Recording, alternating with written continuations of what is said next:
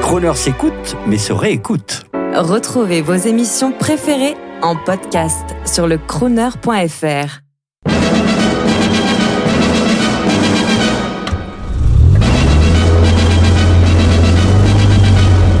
Crooner. Gentlemen Drivers, rendez-vous.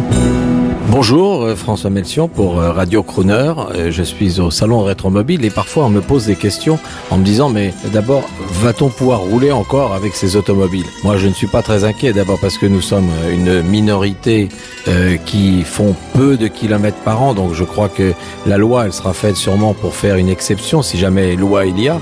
Et puis euh, l'avenir de l'automobile ancienne, il est, il est grandissant puisque les constructeurs chaque jour construisent des futures voitures anciennes, puisqu'il y aura toujours des voitures intéressantes. Vous savez, qui il y a, euh, 30, il y a 30 ans aurait pensé qu'une deux chevaux allait rentrer en collection Or maintenant, elle est vraiment euh, fait, fait partie du patrimoine de l'automobile.